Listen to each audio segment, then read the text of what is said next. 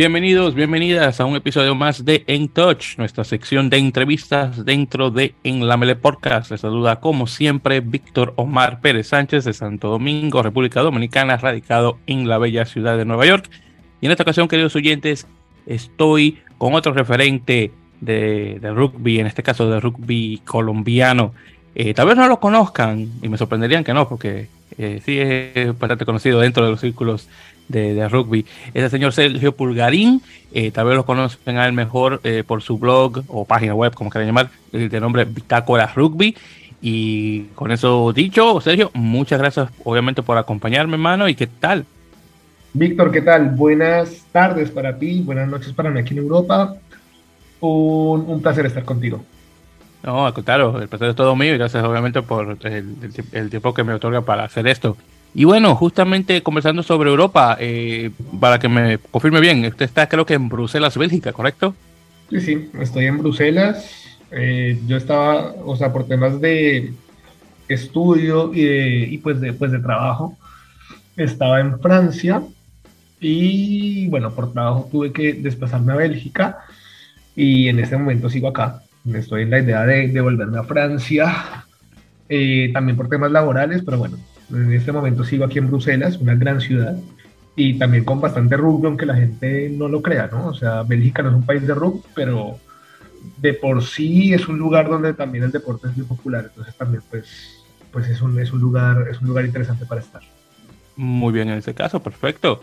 Y bueno, justamente conversando sobre rugby, ahí le, pregunto, y para dar eh, hincapié de una vez, eh, ¿cómo usted se adentra al deporte de la balada? Bueno, yo, yo, yo la verdad creo que el primer contacto que yo tuve con el rugby, como muchos lo tuvimos, fue en el Mundial de Francia 2007, con los Pumas que llegan al tercer puesto, ¿verdad? Digamos que fue cuando me empecé a interesar, pero pues yo todavía estaba muy pequeño. Y bueno, empecé a ver y tal.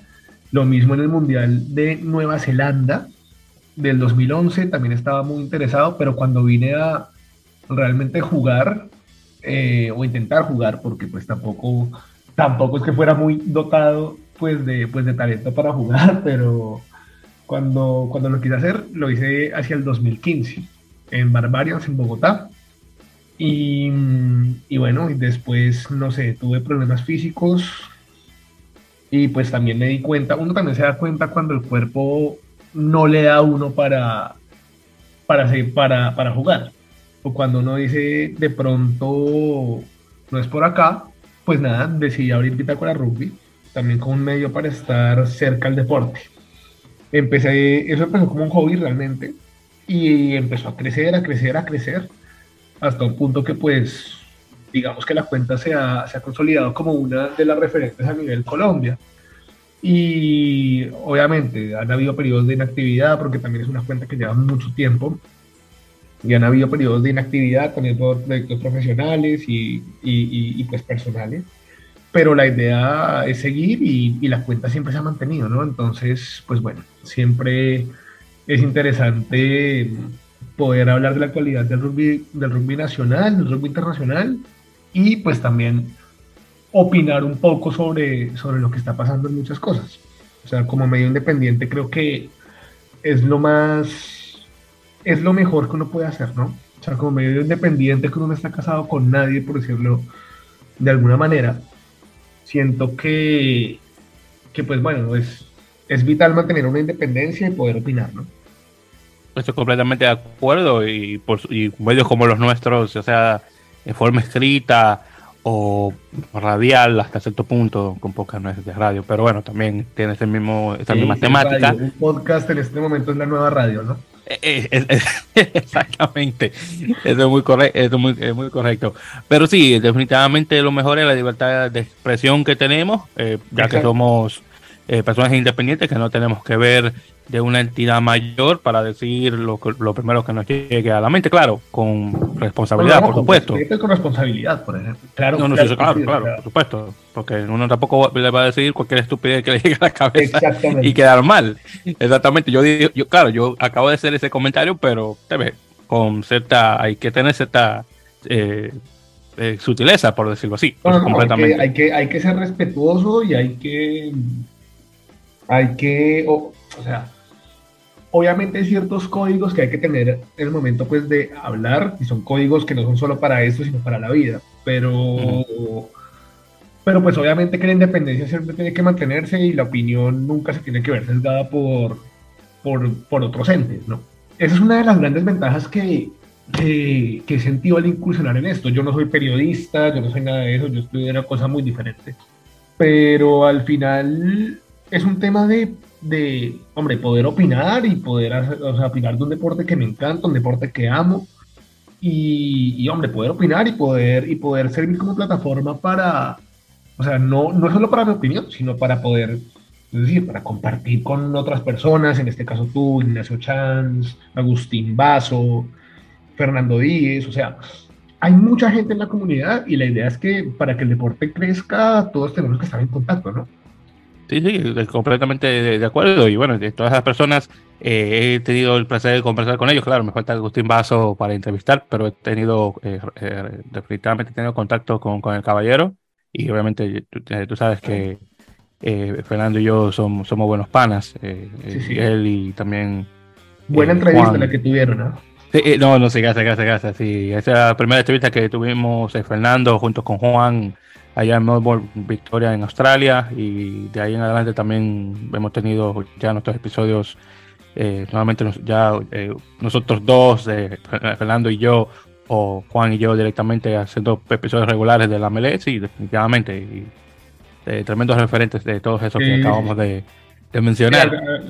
o sea, yo, yo lo que realmente creo es que para que el deporte realmente crezca, y no solo en Colombia, sino en la región, todos esos espacios de, de difusión, como al otro lado del try, o simplemente rugby, o bitácora rugby, o en la melee, o ponle el nombre que quieras, son muy necesarios, porque es un deporte que necesita difusión. Entonces, al final creo que no hay competencia, ¿no? Al final creo que simplemente es seguir y, y es nada, es informar. Entre la gente más esté informada, yo realmente creo que el deporte va a seguir creciendo. Sí, sí, sí, definitivamente. Y eh, te criaste, por decirlo así, en el equipo este Barbarians de Bogotá. ¿El equipo todavía existe, por cierto? Sí, sí, claro. Barbarians es de los equipos más, más tradicionales que hay en Colombia. Muy bien, perfecto. Entonces, ¿cuál era tu posición original en el, en el partido? bueno, en el campo en la cancha. Intentaba jugar como, como flanker, pero es lo que te digo, tampoco es que me haya dado mucho, ¿no? O sea, no es que haya jugado mucho tiempo en Barbarians tampoco. Mm. Em, pero sí, o sea, es, es, un, es un equipo muy, muy, muy tradicional en, pues, en la ciudad. De hecho, no sé si, si, si pues de pronto sepas cómo está el rugby en Colombia. Eh, Honestamente conozco nombres, es decir, de equipos, pero así tan de lleno, te voy a ser honesto, no, Yo creo que pues, yo creo, que sé más de México que de Colombia. en, Colombia en Colombia, el rugby, o sea, el rugby entra al país por Bogotá. Y, o sea, cuando yo, cuando gente pues de la embajada inglesa y tal empezaron a jugar en el Bogotá Sport Club. Y digamos que la cuna del rugby nacional fue en Bogotá pero progresivamente fue moviéndose hacia Medellín. Y hoy en día, hoy en día claramente que la meca del rugby en Colombia es Medellín, sin duda alguna. Y Bogotá se vio de alguna forma relegado ante la superioridad de los clubes paisas, porque en Medellín está el mejor rugby del país y no hay duda de eso. Pero obviamente en Bogotá hay clubes muy tradicionales, Barbarians, Carneros, Zeppelin también es muy tradicional, coyotes, jaguares, etc.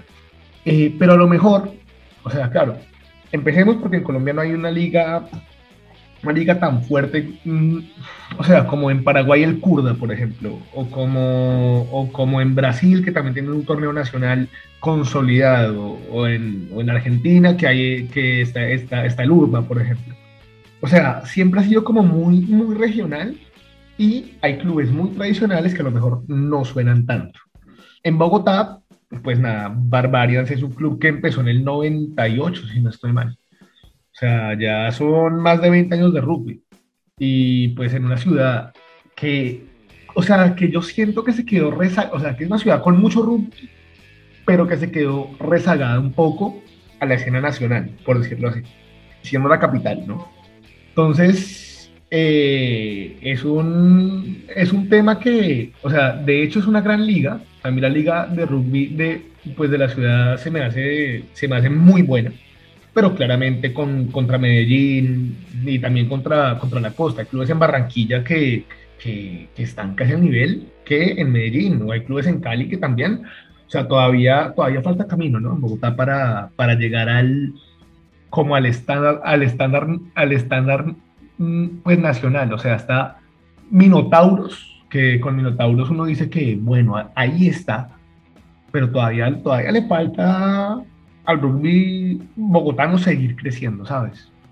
Oye, pero muy interesante. Claro, una cosa también que me he dado cuenta en todos los países de la región es que el, el rugby siempre entra por la capital, pero Colombia es la excepción porque aunque igual entra, como tú mencionas, por, eh, por Bogotá, por la capital, de poquito a poco va pasándose directamente a, los departamentos, en particular en Antioquia, y ahí vemos cómo pasa directamente eh, a Medellín convirtiéndose en la, en la nueva cuna de, de, rugby. Es, muy interesante eso. Rugby nacional, sin duda alguna. sí, es muy interesante cómo hace esa, esa migración de nuevamente de ahí directamente el departamento de Bogotá. Se me olvida. Cundinamarca. Cundinamarca, eso, Cundinamarca. No sé por qué me, no sé por qué me acordaba de Pichincha en Quito, al lado, nada que ver. Cundinamarca, Yo sé que son 32 departamentos, yo al menos el, número lo, conozco. Mi geografía por lo menos no está tan mal. Como tal vez recuerdas si escuchaste lo que estaba hablando con Fernando. Sí, o sea, sabías, sí, sí, sí, claro, estaba escuchando el... Exactamente, sí, pero la colombiana no está tan mal, eso es lo bueno de ser, de ser guía. Si el que es guía turístico no sabe de, no sabe de geografía, está cero, cero a la izquierda, entonces, entonces por eso. Pero sí, lo encuentro muy interesante, honestamente, esa inmigración que, que hace.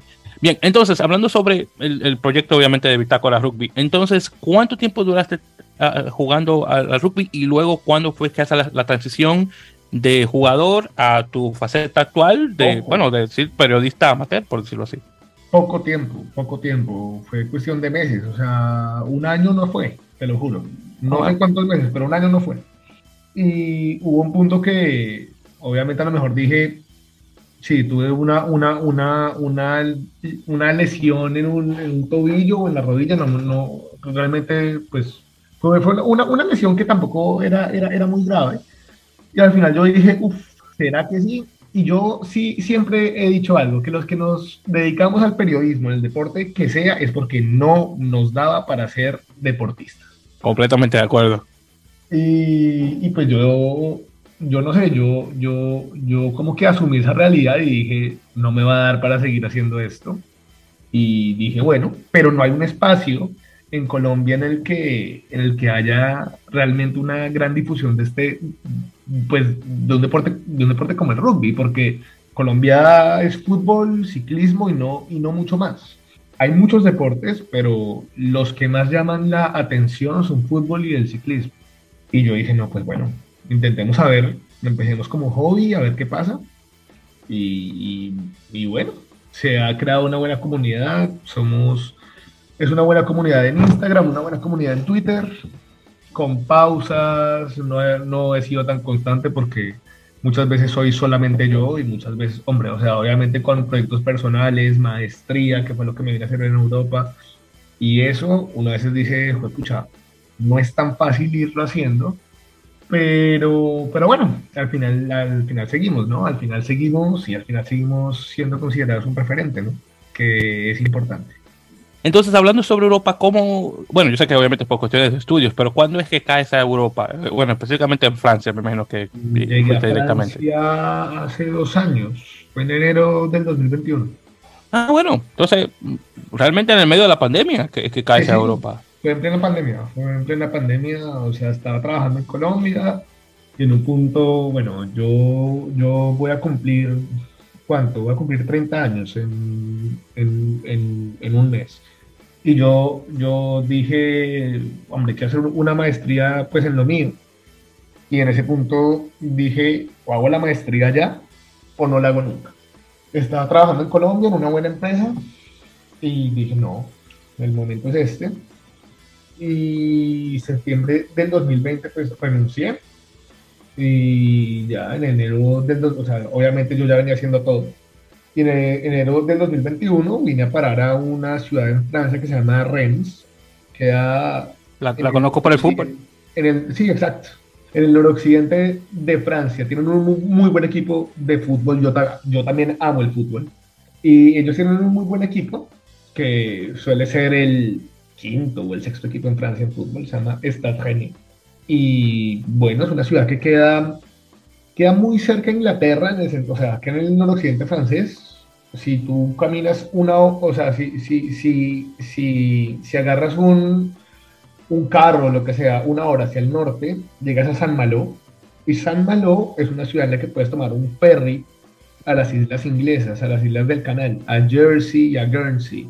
Entonces es una ciudad que está también muy influenciada por la cultura británica. De hecho, en Rennes eh, hay un idioma, bueno, en toda Bretaña, que es, el de, es, es como la región en la que está la ciudad, hay un idioma que se llama el bretón. Y el bretón es muy similar al, al, al gaélico y al galés. sí, sí, sí, es, una, es, una, lengua celta, de hecho. Exacto, es una cultura muy celta y es una región completamente distinta a lo que es Francia. Completamente diferente, o sea, en la música, en muchas cosas, en las tradiciones. O sea, sientes que estás en Francia, pero pues sabes que es diferente, ¿no? O sea, no es como estar en París, como estar en Lyon, como estar en Marsella. Y bueno, hice la maestría y después por cuestiones de, pues, pues trabajo, también por mi novia, eh, pues estoy aquí en Bélgica y, y ahora realmente estamos viendo cómo nos volvemos, cómo volvemos para Francia porque, pues, o sea, es un, es un contrato fijo. Entonces, obviamente cuando uno emigra desde América Latina, que también tuvo que haberte pasado probablemente en Estados Unidos, por temas pues de permisos de, pues, de trabajo, de visa y eso. Eh, obviamente, es decir, si, si, si, hay una visa en Francia y estamos en Bélgica, pues es mejor irse para Francia. Claro, sí, sí, claro. Entonces, pues, estamos viendo cómo hacemos, pero, pero pues bueno, todavía eso, eso, el Sergio del futuro se preocupará de eso. Este Pues no, pero, pero, pero si es la idea en el, en el corto plazo, pues estar en Francia otra vez. Y sobre todo en un año de mundial, ¿no? Sí, sí, claro, hermano, definitivamente. bueno, sobre eso, sí, sobre todo, que ya un momentito te voy a hablar un poquito sobre el mundial, de hecho. Eh, bueno, eh, en mi, ya ahora que me mencionaste eso, eso ahora mismo, yo tuve la suerte de que acá a Estados Unidos caigo de, joven. Yo vine a los 11 años, tengo yo 32, te llevo un, tiempito, yo nací, en el 90. Eh, así que eh, tengo ya cumplidos el año el mes pasado, el 18 de enero, 21 años viviendo acá en Estados Unidos, más tiempo aquí que en, que en RD. Exacto, entonces ya yo estoy más gringueado que otra cosa, no te lo voy a negar, aunque como tú tal vez puedes notar en mi forma de hablar, eh, aunque yo salí de Dominicana, el patio no salió de mí. Pero parece que todavía vivo allá. Hasta cierto punto que el dominicano que me escucha hablar dice, no, hermano, tú tienes, tú, no, no, tú, ya, tú tienes mucho tiempo afuera. Así, y, se te nota, y es verdad. Yo no, no voy a negar, no voy a negar mis plátanos gringos, como que, como que han madurado y se han podido hasta este punto. Así que yo no, eso no te lo voy a negar, ni mucho menos. Eh, pero sí, yo al menos tuve la fortuna de venir de, bien niño, obviamente, ya eso, eso, ciudad, no me sale la palabra ciudadano, perdón, estadounidense, desde 2010, así que hasta cierto punto la he tenido fácil, obviamente porque por mi edad eh, de, de, migración y obviamente la transición de, de cultura o el choque cultural eh, no, fue, no fue tanto por el hecho de que yo siempre me he socializado con la comunidad latinoamericana acá en la ciudad, que sería muy diferente si tal vez de, llano o de un punto me ponen ahí con otros otros chicos de Estados Unidos y estoy como que, concho, que no sé qué está pasando. Entonces, esta es la, entonces esa es la diferencia porque tuve una transición bastante fácil, que generaciones atrás de las mías, eh, de la mía definitivamente no lo tuvieron así.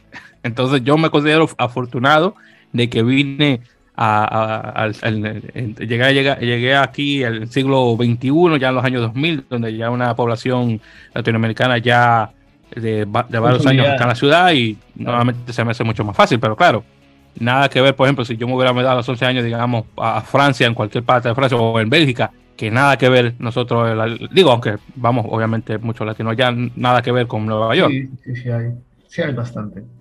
Y bueno, entonces ya con eso mencionado y hablando sobre Bitácora Rugby, entonces el, el, ya el proyecto de Bitácora tiene, ¿qué? ¿8, 10 años? ¿Ya? Más, o, menos? más o menos. Creo que cuando abrí la cuenta en Twitter, quizás, o sea, era también medio en joda, ¿no? O sea, medio, medio viendo a ver qué pasaba. Digamos que en serio, en serio, vine a, vine a, pues a tomarla después del, dos, del Mundial del 2015. Y mm, sí, ponle que unos ocho años, más o menos. O sea, en serio, realmente como, bueno, vamos a, a, a intentar volvernos un medio importante en Colombia a partir del 2015 o el 2016. Antes era más bien como por, bueno, vamos a ver qué pasa. Y entonces en ese tiempo cuando se, eh, sale Bitácora eh, Rugby, ¿había otros medios eh, sobre rugby o en ese momento todavía tú eras solamente el único? No, no, yo, yo era el único. Yo era el ah. único, si no estoy mal, simplemente rugby salió como en 2017, si no estoy mal, 2018, mm. algo así. Y al otro lado, el Pride también salió hace poco, o sea... sí, sí, ellos son, exactamente, Juan y Fernando. El podcast, el podcast, que tiene Juan salió hace, no sé, unos 3, 4 años quizás. Em, pero sí, no, no, no, no, no había nadie. Empezó como un hobby realmente, empezó como, como, vamos a ver qué pasa. Y todavía sigue siendo realmente un hobby, porque es lo que te digo. No es que me, no es que me dé plata, no me da un peso. Pero pero pues, es decir, yo, yo amo, amo Bitácora Rugby, amo el deporte también, ¿no? Entonces, más allá si me da plata o no, es secundario realmente. Bien, bien. Sí, sí, es eh, secundario y, el, y, y, la idea es seguir, es seguir, es seguir creciendo, seguir creciendo con, pues, con la página. Entre más crezca la página y entre más crezca el rugby colombiano y entre más haya medios para difundirlo, todos nos beneficiamos. Bien, y entonces, eh, ya con esa mencionado eso y hablando ya por fin de rugby colombiano, porque eso no lo, toca, no lo hemos tocado mucho, eh, una cosa que hay que mencionar, eh, si más o menos lo hicimos hace un ratito, eh, es el hecho de lo mucho que ha crecido el rugby colombiano en tan poco tiempo, si lo comparamos con otros lugares, obviamente, de la región. Y hay, y hay claro, el referente siempre que, que se usa cuando se habla de Colombia es Paraguay el rugby paraguayo es muchísimo más viejo que el rugby colombiano, pero se siente de que hubo un momento, solo un momento, donde le pasó eh, eh, más rápido de lo que la gente pensaba. Y ese momento en particular es cuando, eh, y, tiene el nombre, que es en este caso el American Rugby Challenge de 2019. Así es. Ese fue el punto inicial de cuando el rugby colombiano por, ese, por un momentito fue mejor que el rugby paraguayo. Pero claro, ya las cosas han cambiado. Eh, la pandemia particularmente no ayudó. Y aún así, obviamente después de la creación de, la, eh, de, las franquicias, primero de Olympia Lions eh, y ahora ya Care 15 y obviamente el Cafeteros Pro que ya no existe. Aún con eso, ahí se dio, todavía se veía la diferencia de nivel entre los chicos paraguayos y los chicos eh, colombianos, solamente ellos en este caso, no sin, incluir obviamente algún eh, internacional que haya estado en las dos franquicias en, este caso. Eh, pero realmente, a tu opinión, ¿qué crees que fue el, e, e, esa, e, esa llama, es decir, o, esa chispa que, que, creó la llama de, de, de, lo rápido que ha sufrido el, el rugby colombiano en, vamos a decir, en esta década? o en esta década pasada realmente. De hecho, para mí hubo un boom y un crecimiento en jugadores de rugby en Colombia. Puede que hayan sido jugadores amateur, jugadores, o sea, como los quieran llamar, pero hubo un boom del deporte. Por popularidad, por, porque, es decir, hubo algunas ciudades en Colombia donde realmente el rugby se masificó ese es el tema que hablamos ahorita. O sea, el rugby en Colombia no se masifica por el país completo, sino que se masifica por ciudad. Y la ciudad que, digamos que llevó como la batuta, por decirlo así, fue Medellín, sin duda alguna. Y en Medellín, o sea, había un desarrollo muy constante, había un componente muy fuerte de rugby social, que no digo que no hubiera en, pues en otras ciudades, en Bogotá lo hubo, en Cali lo hubo, en Barranquilla lo hubo, en, muchas, en, muchas ciudades sí lo hubo, pero en, Medellín hubo un boom muy fuerte, de una comunidad del rugby demasiado fuerte. Eso también causó que hubiera muchísimos jugadores pues en la ciudad eh, para, para hacer selección Colombia, ¿no? Y también hay que, hay que tener en cuenta que fue una generación dorada. O sea, cuando uno tiene tipos como John Carlos Álvarez, como Sebastián Mejía, Santiago Mejía, José Manuel Diosa, Emanuel Bedoya, y uno va y los junta en un mismo equipo, uno dice, aquí se puede hacer algo. Y eso se, eso se empezó a ver plasmado, listo, en el 2009, puede ser un poco aislado, pero en el 2009 Colombia gana el Sudamericano B, ante todo pronóstico, cuando lo juegan en Costa Rica. Y, y ahí, estos muchachos eran, están muy jóvenes en esa época. Y después vienen como, no sé, unos tres o cuatro años en los que Colombia, digamos que queda segundo en el Sudamericano B, tercero, o sea, como que está ahí peleándola. Y luego en el 2014 cuando el sudamericano B en Colombia, en apartado, ahí explota. Y ahí es donde, donde nos damos cuenta que estamos un escalón arriba, pues de los equipos con los que estábamos compitiendo, que eran Venezuela, Ecuador, Costa Rica en ese momento. Y, y era una, sobre, una, una superioridad tal que Colombia se gana cuatro o cinco seguidos y empezamos a decir, bueno, ya es hora de intentar dar el salto para jugar con, con equipos que históricamente nos han ganado, ¿no? Como, como Paraguay, como Brasil. Y yo creo que el envío anímico en Colombia estaba muy fuerte. El envío anímico era una generación que uno decía, mi madre, Sebastián Mejía es un ídolo del rugby nacional. José Manuel Diosa es un, es un, es un tipo que, aparte pues, de haber sido staff en cafeteros y eso, es, o sea, es de los referentes del rugby nacional.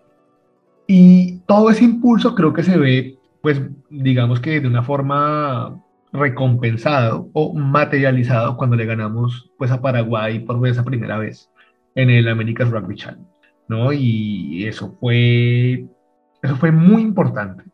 Fue buenísimo, era ganarle a Paraguay, era ser el quinto en el continente. Ah, pero, pero siento que ese impulso, al menos en el, rugby masculino, porque el rugby femenino es otra cosa, el rugby femenino es lo que nos ha dado más alegría en los últimos años y están muy bien pero en el tema del rugby masculino, creo que el tema llegó hasta ahí y se estancó un poco. Y bueno, ya está en nosotros ver cómo hacemos para volver a tener, a tener ese lugar que teníamos, porque Paraguay históricamente ha sido mejor, pero Colombia en muy poco tiempo realmente, o sea, logró empatar o ganarle pues a Paraguay en el ranking en, en, pues en Sudamérica. Y hombre, creo que Colombia puede volver a hacerlo, hay mucho talento. En masculino hay mucho talento. Pero también siento que es un tema de que en, Paraguay hay un proceso un poco más, más serio en cuestiones de, desarrollo de la, Liga Nacional, en semilleros pues, de jugadores para, para, para, salir al exterior y para tener una base consolidada para, pues, para la selección que esté jugando en torneos de alto nivel. Y la prueba para eso es que en el Super Rugby de Américas Paraguay tiene franquicia colombiana, ¿no? Entonces, em, hay que ver, hay que ver cómo se va a seguir desarrollando el tema. O sea, creo que fue una generación dorada, con mucho impulso, con mucha, con mucha popularidad para el rugby en el país y en algunas regiones del país sobre todo.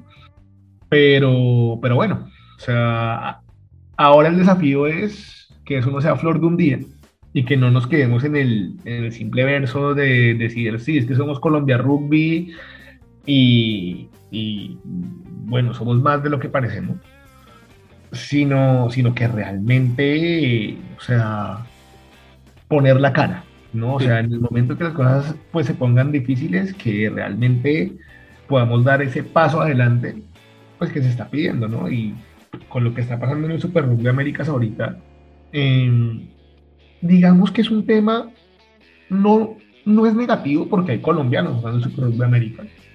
No es negativo del todo, pero pues yo, y es mi, es mi opinión personal y me responsabilizo 100% por eso, pero yo realmente sí, pues sí pienso que, que realmente Colombia tenía potencial para, para tener una franquicia pues, en, el Super Rugby. Yo sí, creo, pero sé que era por problemas económicos, eh, mayor, mayormente eh, de manejo de dinero, no la mejor manera dentro de la federación, que hasta la Unión Argentina de Rugby tuvo que venir a asistir en la temporada pasada y bueno, no fue. aunque, claro, el equipo fue mucho más competitivo que la primera vez. Ah, claro, no fue suficiente. Eso, lo sé. Claro. El tema, ¿El tema cuál es? Cafeteros está financiado un 70% por, por, por la Unión Argentina de Rugby y un 30% por el Ministerio del Deporte en Colombia. Ahora, yo digo algo. Listo. Entiendo que la Unión Argentina de Rugby se haya ido de, pues, pues de cafeteros porque es lógico o sea, si yo soy Argentina, yo lo que quiero es tener dos, tres, cuatro clubes jugando al mayor nivel para poder tener un semillero fuerte para los Pumas. Eso, eso lo entiendo. Yo digo algo, o sea, o sea, sinceramente, Colombia, Colombia no es una federación pobre en el sentido que en muy poco tiempo ha llegado a escenarios mundiales, escenarios donde en verdad que no, o sea, en verdad no pensábamos estar así, no sé, 20 años, era, era imposible imaginarte pues a Colombia jugando unos Juegos Olímpicos en rugby 7 femenino o un Mundial de Sevens, como pasó hace el, pues, el año pasado. Y de eso tuvo que haber algo, ¿no? Tuvo, tuvo, tuvo que haber plata. O sea, tuvo, tuvo que haber un, un, un premio económico para la federación. Y aparte de eso, o sea, eso, eso, eso es porque, bueno, eso, eso, eso, eso lo he, lo he escuchado y es una fuente que yo tengo. La Federación Colombiana de Rugby no es una federación pobre. Yo no estoy diciendo que a los jugadores colombianos no se les pague, eh, o sea, pues que se, se, les va a pagar un sueldo gigantesco. Pero estoy seguro que con esa plata, más la colaboración del Ministerio del Deporte, Colombia podría tener perfectamente una franquicia. Si Colombia va a perder todos los partidos, hombre, es un proceso. Es un proceso. Con, con Jaguares cuando jugaban el Super Rugby, ¿cómo le fue el primer año a Jaguares jugando el Super Rugby? El Super Rugby, pues en, pues en, el Super Rugby normal, el de Nueva Zelanda, ¿cómo les fue? Jaguares estuvo muy complicado el primer año. Y es un tema de... Yo realmente creo que, que Colombia tenía potencial para estar en Super Rugby Américas.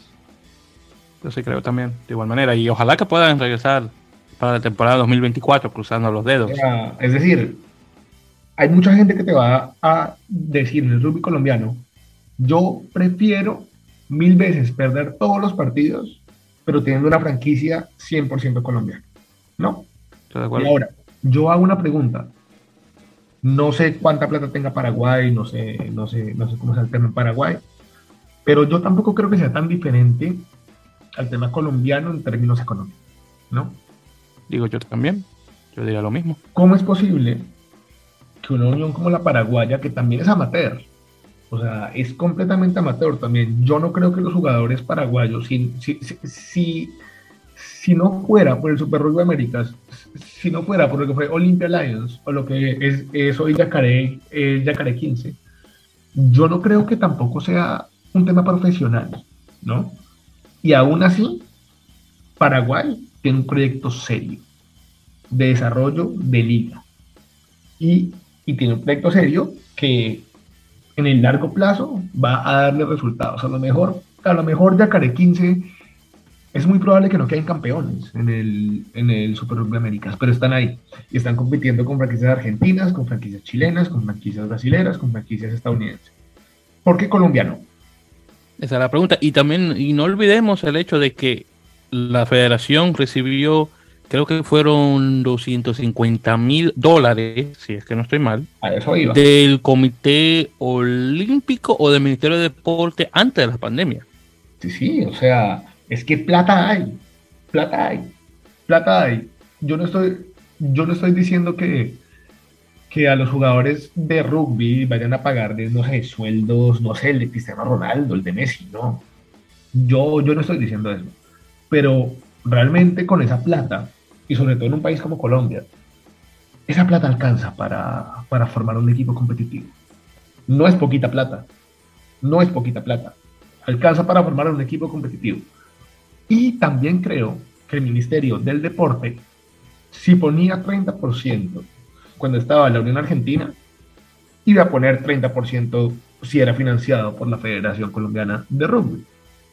Entonces es un tema también de, yo no, yo, yo tampoco tengo muchas fuentes y es un tema de, de una opinión, no es 100% subjetiva, porque pues, o sea, tengo conocimiento, pero, pero es una opinión mía. Yo realmente creo que Colombia pudo haber jugado con una franquicia colombiana en, pues al menos en, en este, en este Super Rugby americano.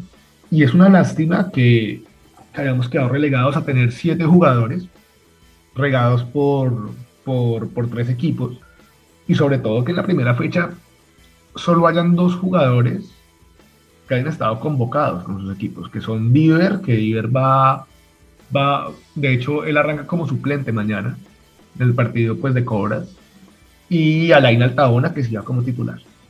Un tipo como Relay Urrutia, que es un jugadorazo, y sí, o sea, está, está perfecto, es un gran jugador, pero no estuvo convocado con, con Raptors para este primer partido, que ojalá lo estén los que vienen, ojalá, espero que Exacto. Todavía tiene tres fechas más para hacer algo, porque aparentemente solamente lo van a convocar para los partidos en Sudamérica, que son, que son cuatro. Ya luego en Norteamérica él y el otro chico, eh, Vázquez, eh, no, eh, no, Márquez, no. Márquez. Oh, pero Márquez, no Vázquez, Márquez, pero bueno, estaba cerca, Márquez, Vázquez. Pero si Márquez y, y, y Urrutia no suben a, a Norteamérica. Entonces, Vale. ojalá que tengan tiempo de, de juego y después de, y, y durante ese tiempo que, que no van a estar jugando con el equipo, no sé si simplemente regresan a sus clubes regulares en Colombia o conectan con los otros equipos, no sé. Honestamente no estoy seguro cómo está Pero, funcionando para del mí, fichaje. mira, para mí el, el- hay un problema más de fondo que, eh, bueno, al final, al final eso que ha pasado con Cafeteros es una consecuencia. Pero el problema de fondo para mí es que no hay un desarrollo serio de una liga competitiva en Colombia. No hay una liga nacional de rugby en Colombia en este momento.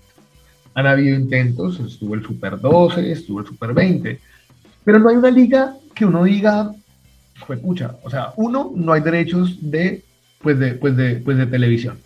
Y dos, tampoco hay, o sea, no hay como la voluntad. Entonces, claramente, sí, hay ligas muy fuertes en Cundinamarca, en, en, en Antioquia, en, en Bogotá, en Valle, en la costa, pero no hay una liga nacional de rugby. En Paraguay tienen el Kurda, por ejemplo. Y yo, yo me comparo con Paraguay, que es como, como el modelo, o sea, es como el modelo a seguir y es como el país que está medianamente parecido a Colombia en temas de, pues de, pues de nivel. En Paraguay hay un torneo nacional y un torneo, un torneo que lo, que, pues que lo están transmitiendo por, por Tigo Sports, siempre lo transmiten y claramente, como todo negocio, hay derechos de televisión. En Colombia no hay eso todavía. Y, y para mí el problema de fondo es ese, es que no hay un desarrollo fuerte de una liga local, una liga nacional. Y de ahí se, pues obviamente, digamos que hay un, hay un problema grande porque el rugby sigue siendo, un- sigue siendo un deporte por nichos en ciudades. Y no, es un deporte, y, no, y no es un deporte de difusión nacional. Entonces, claro, tienes, o sea, tienes ligas en Antioquia, en Valle, en Bogotá, en Córdoba, en Cesar, en, no sé, en, en- en el Atlántico, en, en Nariño, en todos los departamentos tienes ligas de rugby. Ujú. Pero no Bueno, hay que por cierto- que lo signifique.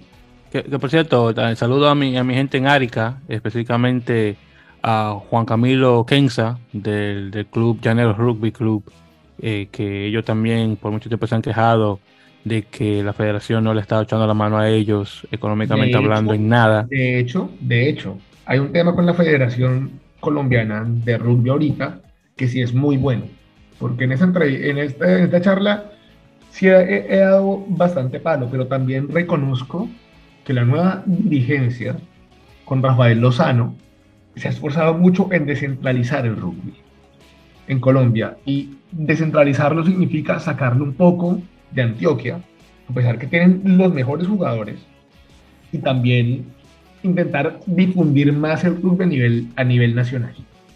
E intentar poblar la selección Colombia con gente de diferentes regiones. Y eso es un, es un tema muy importante. ¿Para qué? Para que el rugby suba de o sea, sube el nivel uno en todo el país y dos, hombre, o sea, para que el rugby termine de dar ese paso como un deporte nacional. Yo no estoy diciendo que sea igual de popular al fútbol o al ciclismo, porque eso todavía no se puede, pero que logre tener una base que todo el mundo sepa que es el rugby en Colombia. Entonces, esa es una cosa muy buena que está haciendo la federación ahorita, es muy bueno. Lo de la descentralización era muy necesario. Cuando tú ves jugadores de zonas donde no, no se sabía que había rugby, o sea, por ejemplo, uno, uno de los que está jugando con Yacarés ahorita es de Córdoba, que es, cerca, es una, una región cercana a Antioquia, pero que pues es decir, hace 10 años era imposible pensar que una persona, que un jugador de Córdoba iba a estar a un nivel de jugar una Superliga, un, un, un, Super Rugby Américas. Ese es Agudelo, ¿verdad, creo? Mm, es Agudelo, no, es Juan Pacheco. Ah, Juan, ah, perdón, Pacheco, Pacheco, Pacheco, sí. Y, y, por ejemplo, Santiago Galvez es, de, es, de, es del Valle, es de Cali.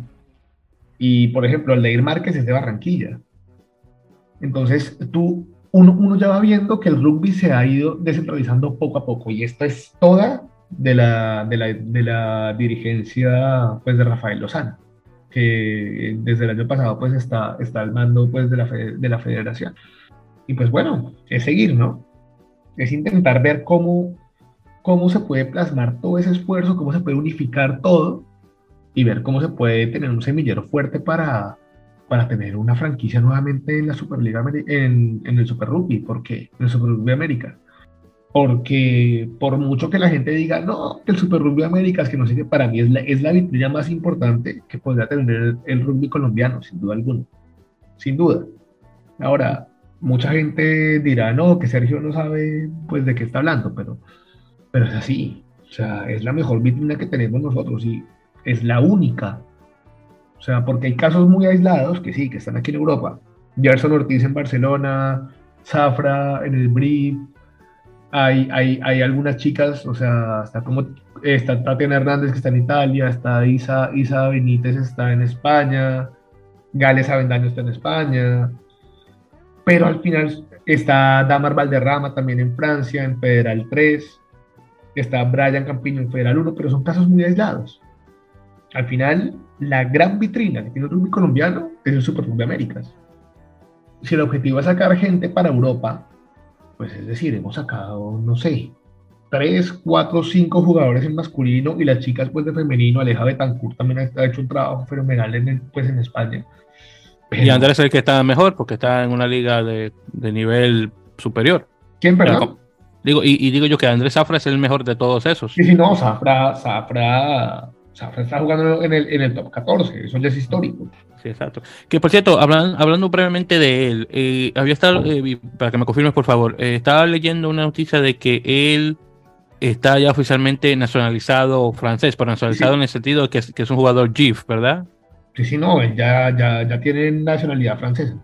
Ah, no, ya oficial, entonces ya de papeleo, de documentos, ya. no, es que, no, es, no, es, el GIF, no es que no, es, Ok, perfecto. No, era, es que no, quería que me, saliera, me sacaras de, dudas, no sé si a eso se refería. No, no, es un tema de papeles.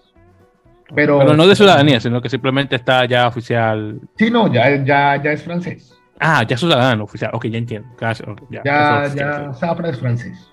O sea, si, si por algún motivo a la Federación Francesa de Rugby, le, pues, si ellos quieren convocar a Zafra a jugar con Francia, pueden hacerlo.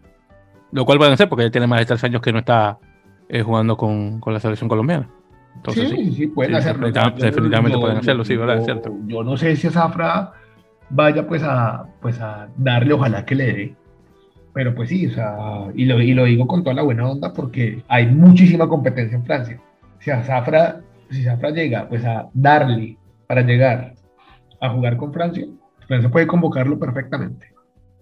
Aunque me encantaría que regresara con los Tucanes, eh, aunque sea una, unos cuantos partidos, digo, si que llegan a jugar internacionales pronto, que espero que lo hagan este año. Pero me encantaría que él regresara al equipo, porque, wow, eh, tu jugador número uno en el extranjero y que no tengas acceso a él y, eh, por, y, por, años no has tenido acceso a él. Entonces Ojalá, pero ¿hace cuánto, ¿hace cuánto Zafra no juega con los Tucanes, por ejemplo? Buena pregunta. Yo si mal no ¿Tres, recuerdo. cuatro años quizás? Sí, eso iba a decirte, 2017, 18, ¿verdad? Algo así. Sí, sí, es algo así. Ujú. Y entonces, ¿qué, o sea, qué nos haría pensar que van a volver a llamar a Zafra para jugar con Colombia si no, si no lo llamaron hace unos tres o cuatro años, ¿sí me entiendes? Y son, y son, son cosas y son decisiones que uno a veces, uno a veces, uno a veces dice, es una estupidez, pero, pero bueno, es nuestro mejor jugador, sin duda alguna es el jugador bandera. Igual Sí, sí. que Brian Campiño. Brian Campiño, por mucho que esté jugando en Federal, en Federal 1, en, bueno, en este momento él está jugando en, en no, no es en Federal, perdón, es en, es en Nacional.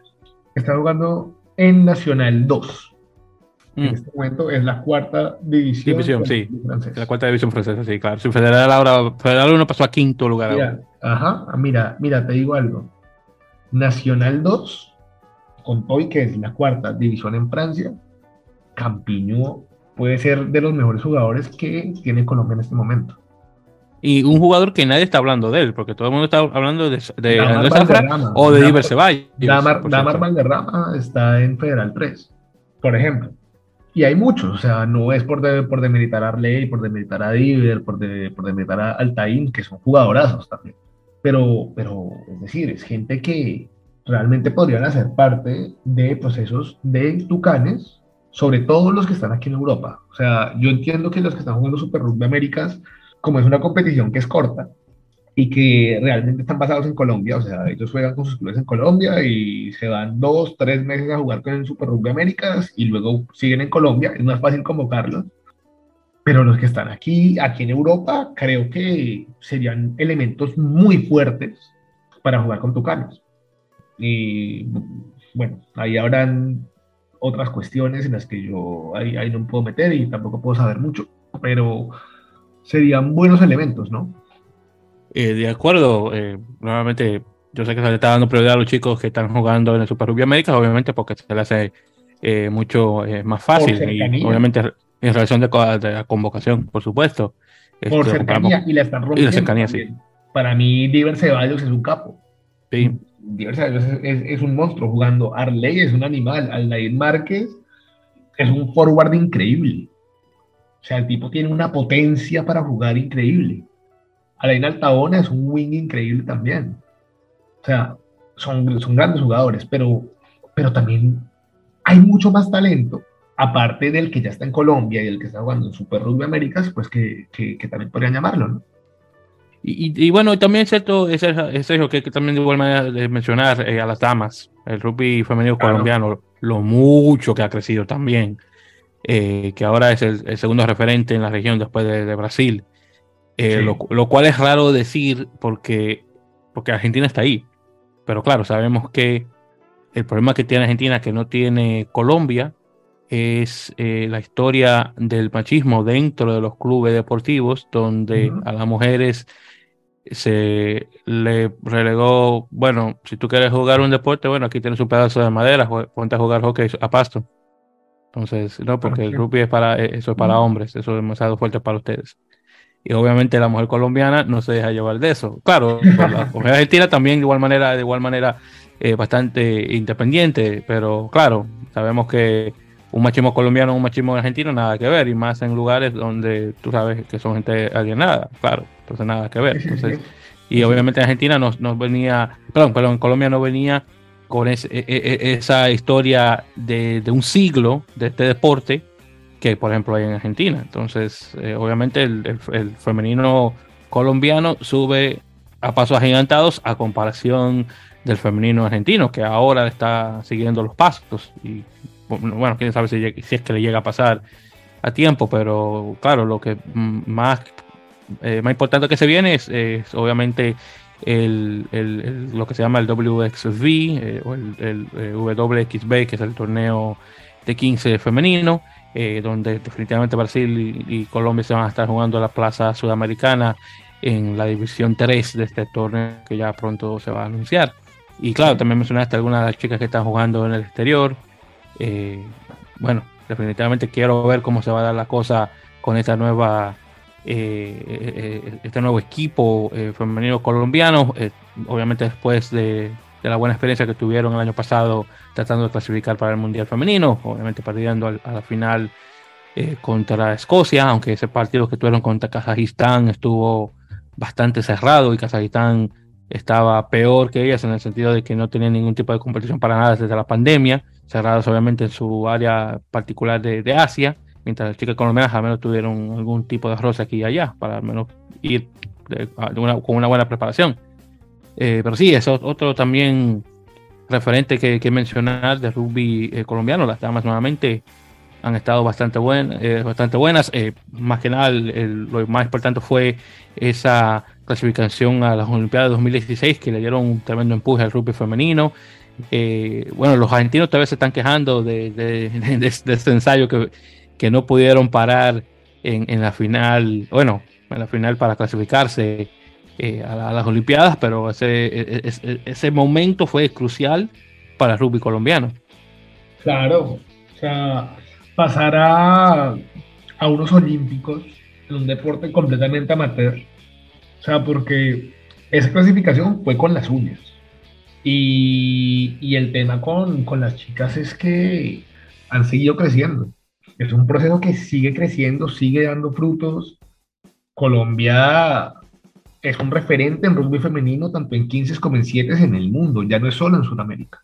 Entonces, o sea, el hecho que hayan jugado un mundial hace, hace, hace unos meses en, en Sudáfrica, el Mundial de Sevens, uno dice, es un deporte completamente amateur.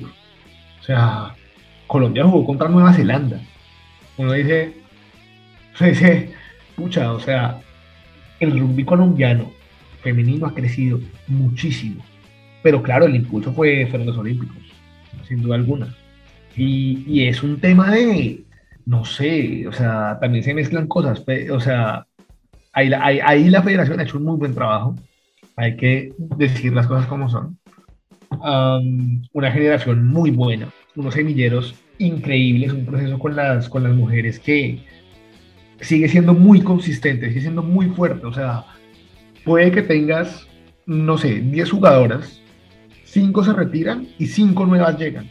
Y esas 5 nuevas van a, van a van, van, van a llenar esos espacios que quedaron libres igual o mejor. O sea, es un proceso que sigue evolucionando, sigue creciendo.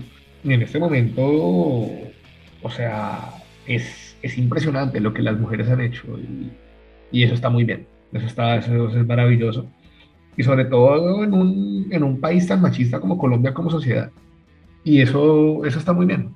Eso está muy bien que las, que las chicas estén plantando bandera y no es por demeritar para nada el rugby masculino, porque también obviamente hay, hay, hay, mucho talento, pero lo de las mujeres, lo de, lo de las mujeres de la selección colombiana de rugby es de admirar, de admirar completamente. Y es muy bueno que en un deporte tan, tan fuerte como el rugby, um, pues que las mujeres estén flotando bandera, que las mujeres hayan estado a un partido que sí, que era contra Escocia, que sí, que era complicadísimo ganarlo, Igual, estuvimos un partido en un mundial de 15 y estuvimos en un mundial de sevens y fuimos a los olímpicos y, o sea, es un proceso muy fuerte y Colombia es potencia. Colombia es potencia y yo realmente creo que el rugby, el rugby masculino tiene muchísimo talento también, pero creo que falta esa cohesión, como ese compromiso para llevarlos a otro nivel. Y, bueno, ese compromiso es buscarle competencia a los chicos. Claro. Que no han tenido. Sobre todo unificar.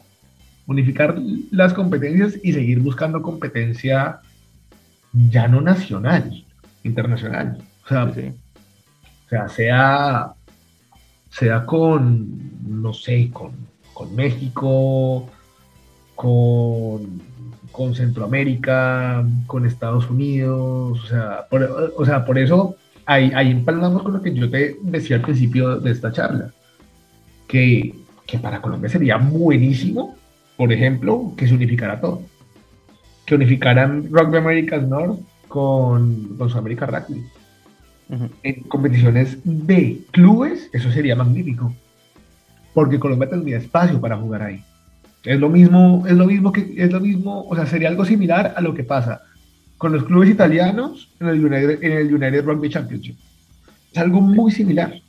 Claro, Italia a nivel clubes nunca va a tener el nivel de, de no sé, Stormers en Sudáfrica, o de Bulls en Sudáfrica, o de, o de, o de Connacht, o de Leinster, ¿sí me entiendes? Sí. Pero Italia está ahí.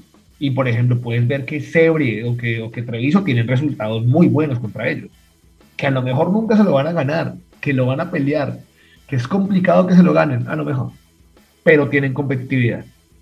El rugby italiano es interesante. Eh, es bueno, es bueno, es bueno. O sea, sí, no, no te lo menciono porque, bueno, tienes, por ejemplo, el, top 10 o el top 12, no sé cómo se llamará ahora, porque no he estado muy al tanto de la liga eh, italiana, eh, que nutre a equipos como Sebre, Parma y Benetton Rugby, que, por cierto, no me gusta el hecho de que quitaron el Treviso a Benetton. Yo creo que era bueno tenerlo para ser, hincapié de dónde estaba localizada eh, el, equipo, pero bueno, en todo caso.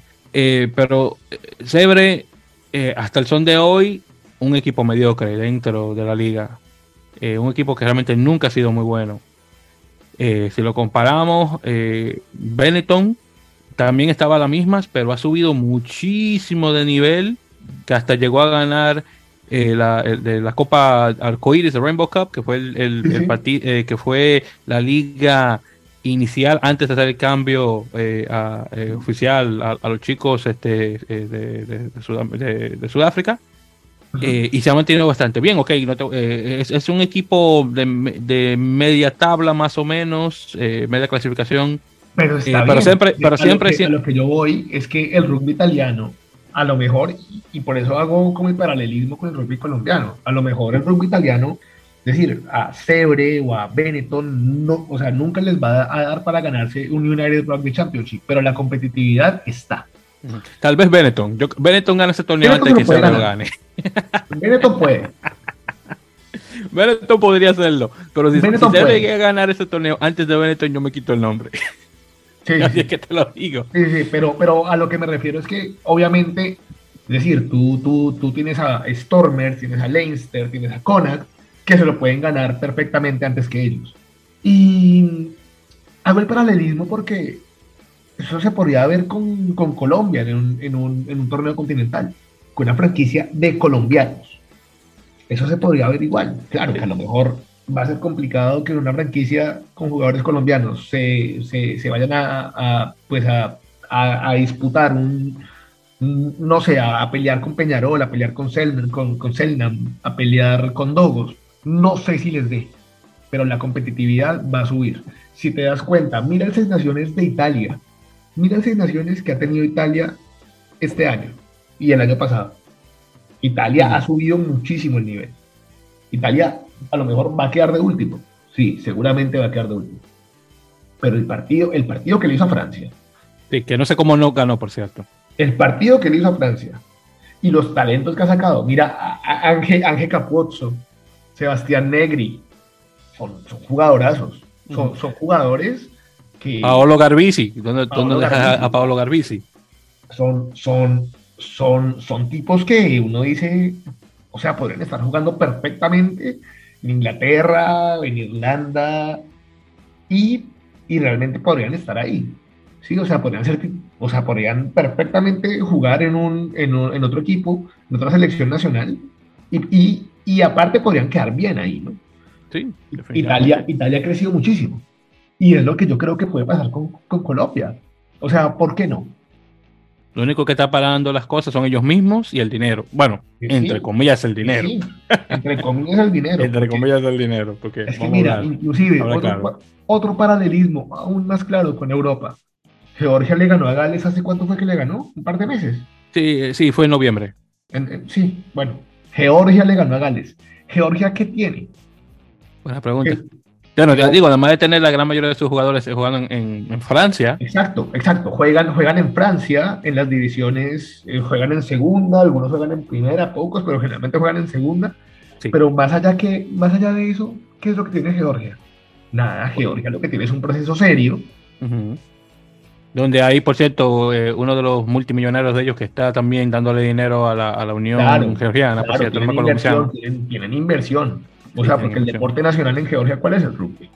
Pero, o sea, si es un tema de que, que, que con inversión y con apoyo, Georgia llega. O sea, que Georgia fuera a ganarle a Gales era impensado hace cinco años. Impensado. Y, y, y, pues mira, que, que Italia le hiciera partido al número dos del mundo, como se lo hizo a Francia hace, hace, hace un par de semanas, uno dice, o sea, sí se puede, sí se puede, así seamos inferiores. La competitividad siempre va a, siempre va pues, ayudar al, rugby a crecer, en este caso al colombiano. Haciendo el paralelismo también con lo que está pasando en Sudamérica, Colombia perfectamente, tanto por economía como, como por plata, como por jugadores, podría tener una franquicia de jugadores colombianos en el Super Rugby.